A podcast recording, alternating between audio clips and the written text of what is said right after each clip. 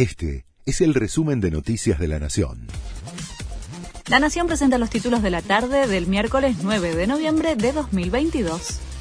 Pese al fallo de la Corte, los senadores oficialistas insisten con la designación de Doñate en el Consejo de la Magistratura.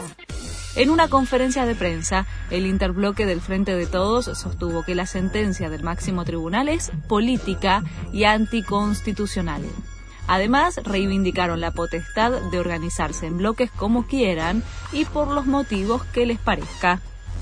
Victoria Tolosa Paz convocó hoy a los piqueteros para desactivar el acampe de mañana. Los movimientos de izquierda anunciaron una movilización a partir de las 10 de este jueves y amenazaron con votar un acampe frente al Ministerio de Desarrollo Social hasta que la funcionaria los reciba. No vamos a dar vuelta a una decisión presidencial, dijo la ministra en la previa del encuentro, y aseguró que siempre está abierta al diálogo con los movimientos sociales avanza el acuerdo de intercambio de información entre la AFIP y Estados Unidos.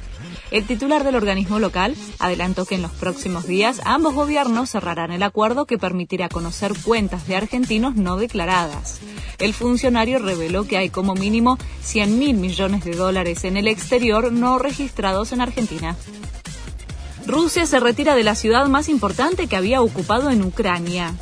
El Ministerio de Defensa ruso ordenó a sus tropas que se retiren de Gerson ante una contraofensiva ucraniana.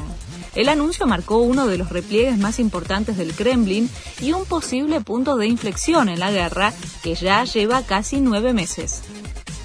Murió la cantante brasileña Gal Costa. La artista de 77 años se había ausentado de los escenarios para recuperarse de una cirugía realizada en septiembre para extirpar un bulto en su cavidad nasal.